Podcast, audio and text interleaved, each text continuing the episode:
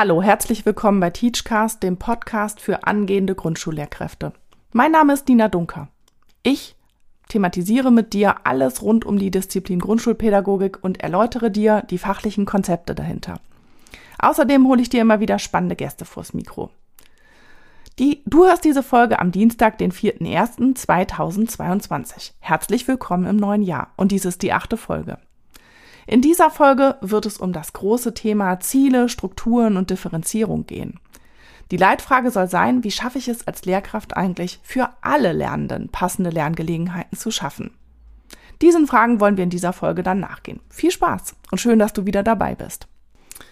Stell dir mal vor, du hast eine erste Klasse, die du unterrichten sollst. Du bist das erste Mal Klassenlehrerin oder Klassenlehrer geworden und nun kommt diese Klasse, diese Kinder, sagen wir es sind 20, das ist eine überschaubare Zahl, kommen jetzt das erste Mal in den Klassenraum.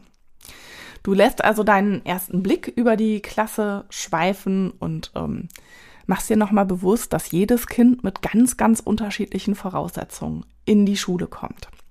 Gerade bei diesem Schulstart wird nochmal deutlich, ähm, wie heterogen ähm, die Lernenden sind mit welchen Ausgangsvoraussetzungen sie in die Schule kommen.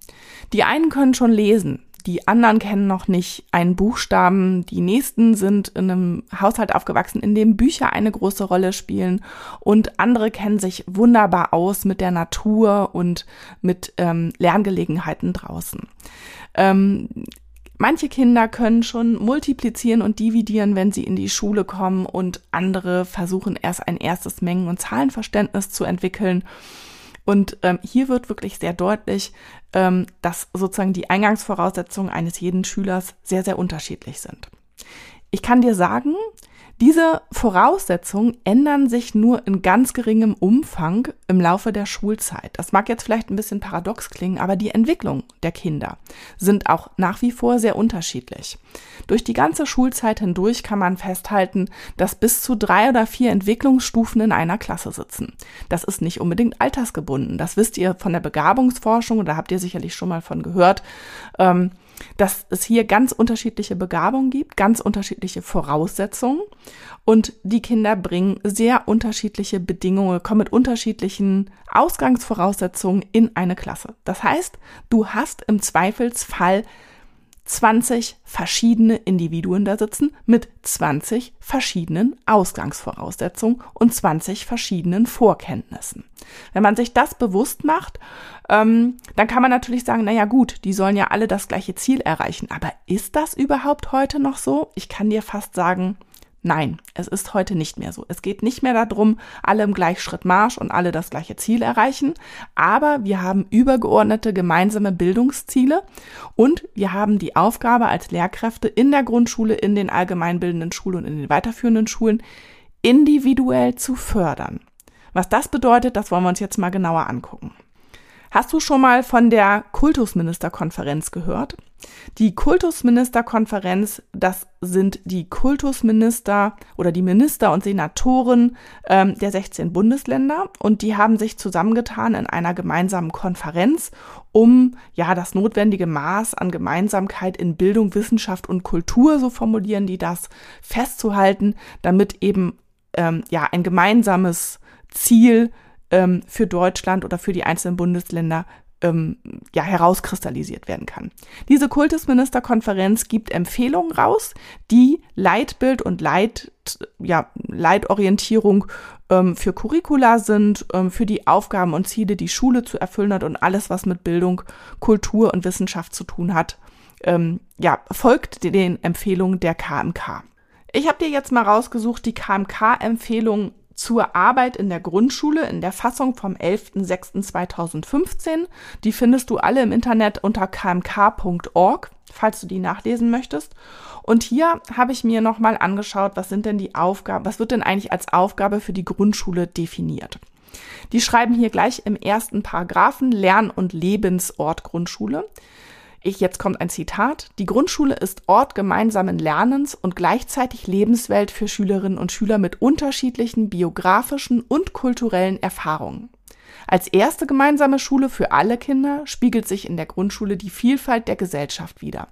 Diese wird produktiv für die Schul- und Unterrichtsentwicklung genutzt und bereichert das Schulleben. Also es wird als Potenzial begriffen. Ähm, diese, diese Heterogenität und diese Unterschiedlichkeit, mit der die Individuen in die Schule kommen und in ihre Schullaufbahn durchlaufen. Ich finde das nochmal wichtig, darauf hinzuweisen, weil das wirklich diese Unterschiedlichkeit auch wertschätzt, mit der Kinder ihre Schullaufbahn durchlaufen. Wir alle haben das sicherlich schon mal erlebt in unserer Schulzeit, dass ähm, ja das eigene oder das Besondere eben nicht so wirklich ähm, ja, gewertschätzt wird. Und umso wichtiger ist es, dass wir uns als Lehrerinnen und Lehrer das nochmal bewusst machen, wie wichtig das ist, dass Individualität wirklich auch Ziel ähm, ja, des gemeinsamen Lernens sein muss, wenn wir gemeinsam am Gegenstand lernen. Zur Heterogenität, das ist der nächste Paragraph in dieser KMK-Empfehlung, ähm, schreibt die KMK, und ich zitiere hier jetzt nochmal, die Schülerinnen und Schüler bringen hinsichtlich ihres familiären, kulturellen, religiösen und sozioökonomischen Hintergrunds sowie im Hinblick auf Alter, Geschlecht und Erfahrung unterschiedliche Voraussetzungen mit. Interessen und Stärken, Lern- und Entwicklungstempo sowie Begabungen und Unterstützungsbedürfnisse sind individuell verschieden. Die Herausforderung Heterogenität wird von den Lehrkräften als Chance für ein Von und Miteinander produktiv genutzt. Unterschiedliche Begabungen, Stärken und Interessen der Kinder werden für das Lernen aller zugänglich gemacht und bereichern dadurch den Unterricht. Kooperative Lernformen, dialogisches Lernen, Kommunikation und Reflexion sowie Phasen des Übens sind verlässlicher Bestandteil eines Unterrichts, in dem individuelle Lernprozesse auf der Basis gemeinsamer Themen und Aufgabenstellung ermöglicht werden. An den individuellen Stärken orientierte lernprozessbegleitende Rückmeldungen zeigen den Kindern ihre Lernentwicklung auf und machen Lernfortschritte und Kompetenzen bewusst. Dadurch gewinnen sie eine positive Einstellung zum Lernen sowie Selbstvertrauen und können Verantwortung für ihr eigenes Lernen übernehmen. Ich habe euch das jetzt in dieser ganzen Länge mal vorgelesen, weil ich es wirklich sehr wichtig finde, ähm, es auch nochmal so wiederzugeben, wie es dort steht und nicht irgendwie zusammengefasst. Es sind unterschiedliche Begabungen, Stärken und Interessen mit denen die Kinder in die Schule kommen oder mit denen die Kinder auch in der Schule sitzen, wenn ihr eine Klasse übernehmt. Ähm, wichtig ist hier, und das soll heute auch Teil dieses Podcasts sein, dass wir nochmal intensiv uns Themen angucken, wie wie ist das eigentlich mit den Zielen im Unterricht, wenn alle heterogene Lernvoraussetzungen mitbringen? Welche Strukturen kann ich als Lehrkraft dafür entwickeln und welche Rolle spielt vielleicht auch der offene Unterricht und die Binnendifferenzierung oder die Differenzierungsmaßnahmen und natürlich auch die Frage, was sind offene und geschlossene Formen von Differenzierungsmöglichkeiten. Ich versuche euch das heute ein bisschen näher zu bringen hier in Form dieses Podcasts, ähm, also nur in gesprochener Form und ähm, hoffe, dass du damit einen bisschen besseren Überblick bekommst.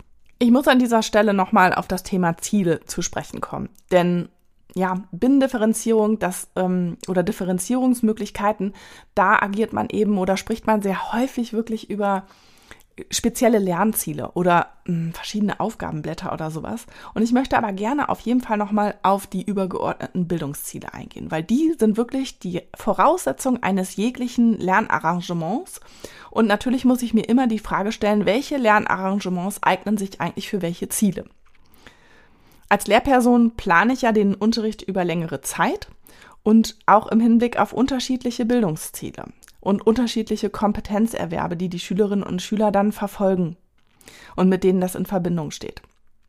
Wenn wir uns jetzt die fünf fundamentalen Bildungsziele angucken, also der Erwerb intelligenten Wissens, Erwerb anwendungsfähigen Wissens, überfachliche Kompetenzen, der Erwerb des lebenslangen Lernens und soziale Kompetenzen, die habe ich jetzt mal hier nach Weinert äh, zitiert, ähm, dann ist natürlich ganz wichtig, dass dies auch einhergeht mit einer schrittweisen Selbststeuerung. Das heißt, die Schülerinnen und Schüler sollen schrittweise selbstgesteuerter diese Bildungsziele verfolgen, sollen Aufgaben erhalten, die eben Selbststeuerung ermöglichen und, ähm, und damit eben auch ja, eigene Bildungsziele weiter verfolgen. Eben in dem KMK-Beitrag habe ich ja auch schon äh, das gemeinsame Lernen ein bisschen deutlicher betont. Und ähm, das ist ein ganz wichtiger Aspekt, dass diese fünf Bildungsziele tatsächlich an gemeinsamen Themen oder an gemeinsamen Unterrichtsinhalten entwickelt werden können. Generell, das kennst du wahrscheinlich auch von deinem eigenen Unterricht, ähm, gibt es ein übergeordnetes Thema, was mit der Gruppe oder mit der Klassengemeinschaft dann über einen längeren Zeitraum erarbeitet wird. Manchmal tauchen da Schwierigkeiten auf, gerade wenn wir so ähm, Fachunterricht haben, der sehr gestückelt ist. Ich kenne das aus dem Sachunterricht, dann hat man eben nur zwei Stunden in der Woche und dann fängt man am Montag an und wenn man am Freitag angekommen ist und die zweite Stunde hat, dann wissen die Schülerinnen und Schüler häufig gar nicht mehr, was man am Montag überhaupt erarbeitet hat oder woran sie gearbeitet haben. Ähm, das heißt, ähm, hier ist natürlich auch die Frage des Settings ganz wichtig. Also wie kann ich das überhaupt machen? Und hier ist natürlich Projektlernen oder Arbeiten in Projekten kann eine ganz wichtige Funktion einnehmen, um wirklich länger, längerfristig an einem Thema und über einen längeren Zeitraum zu arbeiten. Dann ist natürlich die Frage, die ich mir als Lehrkraft stellen muss, wie frei ist die Arbeit in dieser, kann in dieser Gruppe stattfinden? Ähm, also lernen die Kinder alleine? Soll es in einer Gruppe gelernt werden? Machen sie eine Partnerarbeit? Ähm, also wie, welcher Freiheitsgrad besteht in dieser Erarbeitungsphase? Und auch eben in den KMK-Empfehlungen ähm, noch zitiert. Natürlich kann es auch wichtig sein, bestimmte Aspekte zu üben, wo man dann wirklich eine Übungsphase einlegt oder wo einzelne Schülerinnen und Schüler Übungsphasen einlegen zu bestimmten Aufgabendimensionen oder zu bestimmten Themenbereichen, ähm, um die es dann ähm, in, diesem, in, in diesem gemeinsamen Thema dann gehen kann. Das heißt, wenn du als, Lehrpla als Lehrperson ähm, freie Unterrichtseinheiten planst oder wenn du versuchst, diese Bildungsziele zu erreichen, versuch dir über diese, diese Fragen ähm, des gemeinsamen Themas, haben wir ein gemeinsames Thema, dient es ähm, dem gemeinsamen Erwerb von Bildungszielen und wie frei ist die Tätigkeit, wie frei darf sie auch sein und wie frei kannst du sie lassen, dass du darüber immer gut reflektierst, um ähm, ja diesen Aspekt wirklich auch ähm, herauszustellen, um Individualität zu fördern. Wie frei kann das Individuum in diesem Unterricht arbeiten? Wie frei kann es sich bewegen? Und da sind wir auch schon ganz tief im Bereich des sogenannten offenen Unterrichts. Also der geöffnete Unterricht, der offene Unterricht, ähm, der kann auf verschiedenen Ebenen geöffnet sein. Also es kann zum Beispiel eine organisatorische Öffnung stattfinden. Also hier ist zum Beispiel Raum, Zeit und Sozialformwahl freigegeben und geöffnet. Dann kann es natürlich eine methodische Öffnung geben, wo die Art des Lernweges oder verschiedene andere methodische Aspekte freigelassen werden und geöffnet werden, sodass jeder seinen individuellen Weg gehen kann. Auch spannend, immer wieder spannend ist die inhaltliche Offenheit. Also das heißt, ähm, dass sozusagen die, die thematische Vorgabe wirklich sich nur an einem groben, an einer groben Orientierung ähm, entlanghangelt, ähm, so dass man da eben, äh, dass jeder sein eigenes Thema mit, ja, damit verbinden kann. Mir fällt da spontan ein, ich habe mal in meiner eigenen Sachunterrichtklasse ähm, zum Konstruieren und Bauen sozusagen inhaltliche Offenheit walten lassen, indem jedes Kind sozusagen einen eigenen Gegenstand konstruieren und bauen konnte oder einen mitbringen konnte, den es zu Hause konstruiert und gebaut hatte. So hatten wir ein übergeordnetes Thema und ähm, die hatten dann wirklich ähm, ganz, ganz unterschiedliche Aspekte. Also vom Baumhaus bis zum selbstgebauten Seifenkiste, bis zur selbstgebauten Seifenkiste Seifenkisten, für Seifenkistenrennen war alles dabei. Und ähm, das übergeordnete Bildungsziel ähm, konstruieren und bauen und ähm, prüfen, inwieweit Konstruktionen tragfähig sind, ähm, war dann durch ganz unterschiedliche Themen und Gegenstände gegeben. Es gibt auch noch sowas wie eine Offenheit zwischen auf Klassen- und Schulebene, also die Durchlässigkeit ähm, von Klassen und das Arbeiten an verschiedenen Themen über Klassen und Schulstufen hinweg kann natürlich auch ähm, eine gewisse Offenheit bieten. Wir kennen das manchmal, wenn es ähm, so A, B und C-Kurse gibt, dass dann wirklich ähm, eingeteilt wird und dass die Kinder unterschiedlicher äh, Klassenstufen in einem A, B oder C-Kurs zusammenarbeiten gemäß ihren Entwicklungen. Und ähm, das wäre sozusagen auch eine Offenheit, die auf Grundlage oder auf Ebene der Klassen- und Schulebene stattfinden kann, wo eben Durchlässigkeit geboten wird. Du siehst also schon, es gibt so verschiedene Möglichkeiten, Offenheit herzustellen und ähm, ja, der Individualität auch gerechter zu werden durch geöffnete Formen des Lernens Und ähm, um Offenheit zu analysieren im Unterricht, ähm, kannst du dir ein paar ähm, Analysefragen stellen. Also zum Beispiel, inwieweit können die Lernenden Rahmenbedingungen ihrer Arbeit selbst bestimmen? Also die organisatorische Dimension wäre das. Oder inwieweit können sie ihren eigenen Lernweg folgen? Methodische Offenheit. Inwieweit können sie ihre Lerninhalte selbst bestimmen? Oder auch inwieweit können sie in der Klasse über Regeln und Unterrichtsabläufe mitbestimmen? Inwieweit besteht zwischen Lehrpersonen und Lernenden unter den Lernenden ein positives Beziehungsklima, persönliche Offenheit? Ähm, diese Analysefragen ähm, sind nach Peschel 2009 das möchte ich hier nicht unerwähnt lassen, um es auch zuzuordnen, ähm, damit ich das nicht, damit es nicht als mein eigenes sozusagen verkaufe ähm, und helfen uns so ein bisschen äh, die Form der Offenheit ähm, zu analysieren und da eben immer wieder kritisch auch nachzufragen, wie offen kann ich es machen? Ähm, geht vielleicht noch ein bisschen mehr Offenheit oder kann ich noch eine weitere Dimension mit reinnehmen, die mehr oft zu mehr Offenheit führt und den Schülerinnen und Schülern ähm, ja gerechter wird damit auch. Vielleicht äh, hast du dich an dieser Stelle nochmal so gefragt, was, also ja, Offenheit, klar, ich soll irgendwie allen Kindern gerecht werden und allen Schülerinnen und Schülern in meinem Unterricht, klar. Ähm, jetzt hat sie mir die KMK-Bestimmung auch nochmal vorgelesen, also ich muss das vielleicht auch wirklich machen.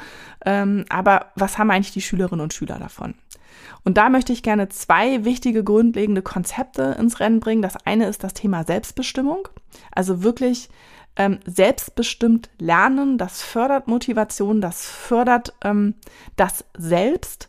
Und der zweite Aspekt ist die Selbstorganisation. Also lernen zu lernen durch das Lernen das heißt, je offener der Unterricht ist, desto mehr haben die Schülerinnen und Schüler die Chance, auch selbst organisiert zu lernen. Sie müssen selber Entscheidungen treffen. Natürlich unterstützen wir sie als Lehrkräfte dabei, das ist gar keine Frage. Aber das sind zwei grundlegende Konzepte, Selbstbestimmung und Selbstorganisation, die unglaublich wichtig sind ähm, für den Lernprozess und für die Entwicklung der Schülerinnen und Schüler im Hinblick auf ihren lebenslangen Lernprozess. Man könnte also sagen, ein grundlegendes Gut, ein grundlegendes Bildungsziel, das die Schülerinnen und Schüler erwerben sollen, Selbstbestimmung, selbstbestimmtes Lernen und selbstorganisiertes Lernen. Was man hier aber auch nochmal klar sagen muss, also offener Unterricht ist nicht automatisch qualitativ hochwertiger Unterricht. Das heißt, hier spielt wirklich die Rolle, wie lenkt und wie organisiert die Lehrkraft diese Offenheit ähm, welche Möglichkeiten auch der Unterstützung und des Scaffoldings stehen für die Schülerinnen und Schüler bereit, um eben möglichst selbstbestimmt, möglichst selbstorganisiert zu lernen. Eine sehr spannende Aufgabe, wenn man Unterrichtsbeobachtungen durchführt, ist immer den Grad der Offenheit von verschiedenen Phasen nochmal zu beleuchten, den zu analysieren und auch zu überlegen, ob es Alternativen gegeben hätte. Also das so als kleiner Tipp, falls ihr eine Aufgabe für eine Unterrichtsbeobachtung braucht, äh, dann ist das äh, wirklich sehr dankbar. Ne? Also das Thema Offenheit ähm, zu analysieren. Und wenn man sich diese Phasen dann genauer anguckt und vielleicht versucht, äh, ja, ein Schlagwort, eine Überschrift dafür zu finden, dann kommt meistens das Thema Binnendifferenzierung oder Differenzierungsmöglichkeiten. Also früher hat man eher von Binnendifferenzierung gesprochen, heute spricht man eher allgemein von Differenzierungsmöglichkeiten. Ähm, beides hat aber Gültigkeit und man kann beides verwenden. Ja, was hat's jetzt mit der Binnendifferenzierung auf sich? Ähm, also hier muss man vielleicht einmal erstmal ähm, den Begriff klären. Ähm, also ich versuche es jetzt hier erstmal beim Wort selber, also Binnendifferenzierung, innere Trennung oder innere Abgrenzung ist damit gemeint. Ähm, Differenzierung im Sinne von Unterschiedlichkeit in der Bearbeitung. Allgemein, wenn man von Differenzierung im unterrichtlichen Kontext spricht, dann geht es hier eigentlich immer um alle didaktischen, methodischen und organisatorischen Maßnahmen, die im Unterricht getroffen werden. Da ist auch nichts zu trennen, sondern es ist wirklich, es geht um diese ähm, Maßnahmen alle zusammen. Dies hat ja einerseits große Auswirkungen darauf, wie plane ich meinen Unterricht, aber natürlich auch, was mache ich wirklich in der eigentlichen Situation? Wie differenziere ich da? Also auch im Unterrichtsgeschehen ähm, wird differenziert und werden Differenzierungsmöglichkeiten genutzt. Also das heißt, einmal bei der Planung und einmal bei der Durchführung von Unterricht ähm, spielt Differenzierung eine ganz, ganz große Rolle, ist auch beobachtbar. Also auch hier wieder der Hinweis, falls ihr Beobachtungsaufgaben ähm, benötigt, dann kannst du da auf jeden Fall bei Differenzierung, das ist nicht einfach, aber es ist ein super spannendes Thema, das zu beobachten. Wie wird es in der Situation umgesetzt? Ähm, wie wird es eingeleitet? Wie wird es umgesetzt und durchgesetzt und von den Schülerinnen und Schülern angenommen? Ein bisschen was zur Geschichte von Binnendifferenzierung. Also ich benutze jetzt hier bewusst mal den etwas ähm, älteren Begriff Binnendifferenzierung. Äh, man kann also so sagen, ungefähr 1995 oder so. Ähm, da gab es mal Untersuchungen dazu, ähm, wie eigentlich ähm, differenzieren oder woher, wie un, nein, wie Lehrkräfte ähm, differenzierte Maßnahmen wahrnehmen und welche sie davon verwenden. Und ähm, da war eigentlich der spannende Aspekt, dass ähm, sich herausgestellt hat, dass sie das selber im Unterricht gar nicht kennengelernt haben, sondern wirklich nur aus ähm, Aus- und Fortbildung kennen und das dann adaptiert haben für ihren eigenen Unterricht. Damals war es auch noch ähm, eher unüblich an Realschulen und Gymnasien, dass binnendifferenziert wurde. Also es war wirklich die große Ausnahme. Ähm, an Haupt- und Gesamtschulen ähm, ist es eher selten gewesen, aber wenn es auf, also wenn bis binnendifferenziert wurde, dann eigentlich nur, wenn nichts anderes mehr gegriffen hat. Lehrkräfte, die Binnendifferenzierung praktizieren, berichten erhöhte Arbeitsbelastung, aber große Zufriedenheit bei den Schülerinnen und Schülern. Ich orientiere mich hier jetzt in meinen Darstellungen an den ähm, Texten von Hans-Werner Heinmann zur Binnendifferenzierung, nur weil ich jetzt hier ähm, ja sozusagen verwiesen habe auf Untersuchungen, damit ihr das auch einordnen könnt. Setzen wir euch alles in die Shownotes rein.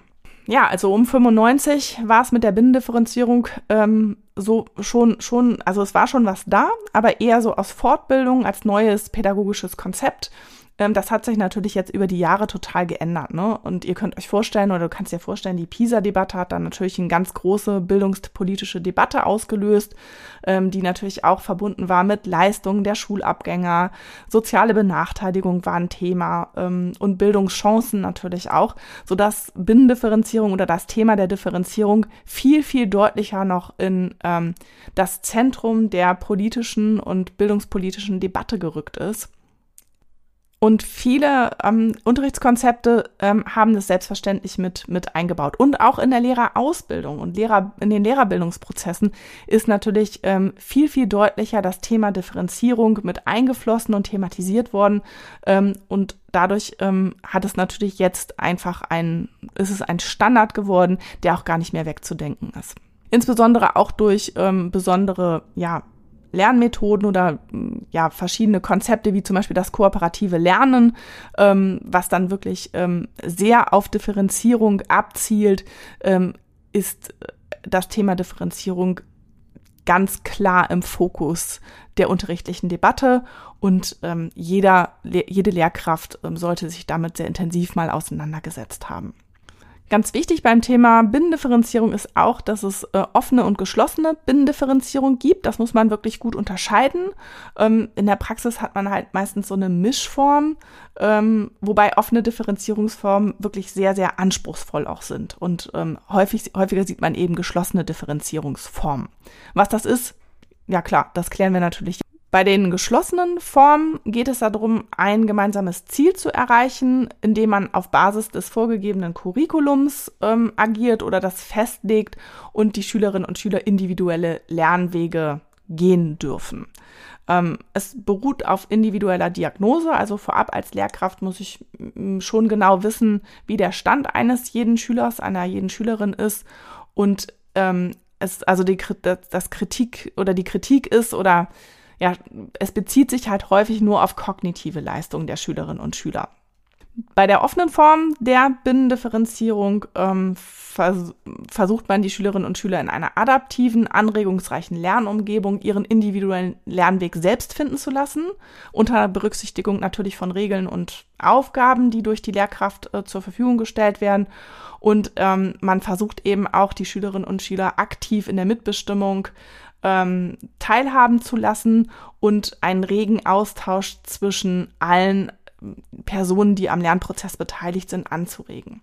Man sieht hier auch schon so ein bisschen die Kritik ist oder die Schwierigkeit, die sich hier auftut, ist, dass es wirklich sehr schlecht, schlecht planbar ist. Also man muss da wirklich ähm, sehr viel auch in der Situation überlegen, nach welchen Prinzipien man vorgehen möchte. Man muss da schon sehr versiert sein Und ähm, es kann natürlich auch sehr schnell abdriften in so einen Selbstlernen, Selbstbestimmungsansatz. Also ähm, die dann auch ähm, quasi von vor dem oder vor der Einstellung geprägt ist, dass Schülerinnen und Schüler ihre ihren eigenen Lernprozess schon selber finden werden und dass man da als Lehrkraft dann eigentlich gar nichts zu tun muss.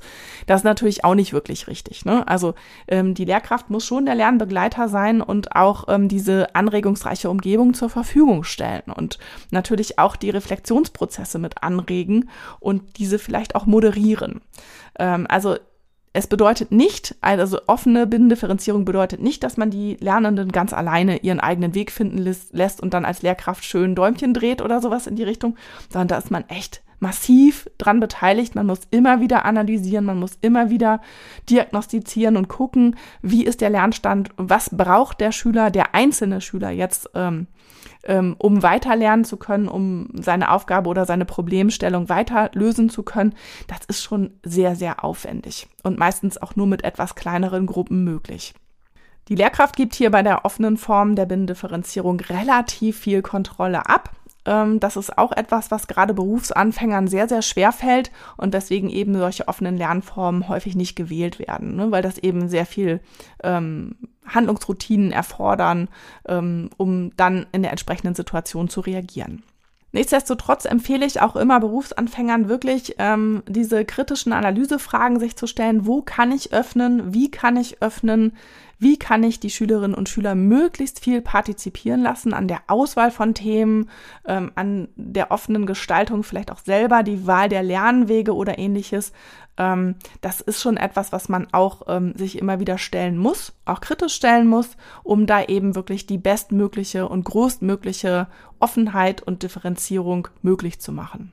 Ganz besonders gut kann man mit Binnendifferenzierung anfangen, wenn man in Projekten arbeitet und Projektaktivitäten äh, durchführt. Hier bieten sich ganz verschiedene Möglichkeiten, ähm, die Schülerinnen und Schüler mit einzubinden und ähm, sie da wirklich auch partizipieren zu lassen an der Themenstellung, an der Methodenwahl, am, am gesamten Unterrichtsgeschehen.